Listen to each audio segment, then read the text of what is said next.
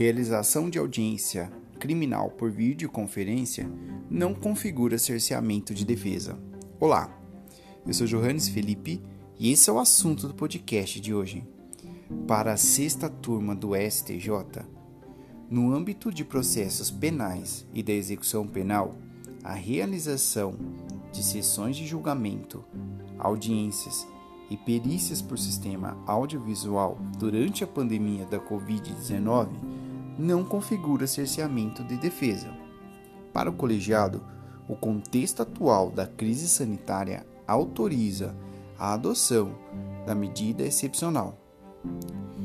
No caso analisado, a decisão veio do julgamento de um habeas corpus impetrado em favor de um réu acusado do crime de roubo e que cumpre prisão preventiva desde dezembro de 2019.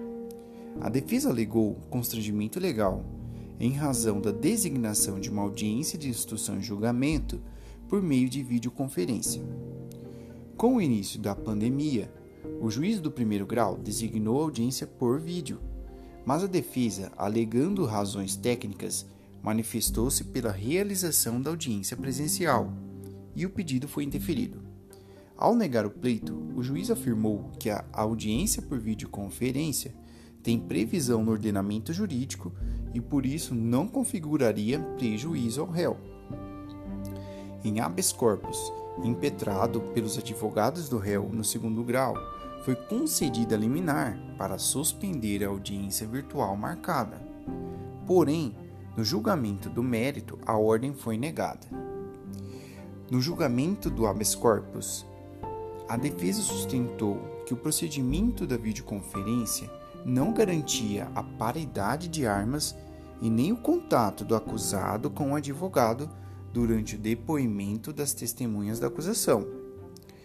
Observando ainda que a audiência presencial propiciaria uma maior, efetividade da defesa em seus esforços para garantir o contraditório e coibir a contaminação de provas na origem.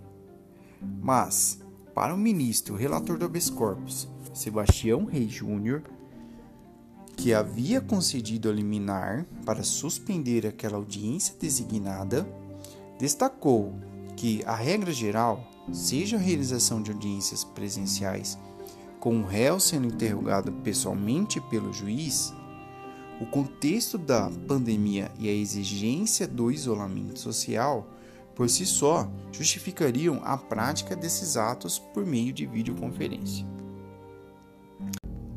Nas falas do ministro relator, é preciso viabilizar a continuidade da prestação jurisdicional e, ao mesmo tempo, garantir a preservação da saúde do magistrado, dos agentes públicos, dos advogados, dos usuários do sistema de justiça em geral.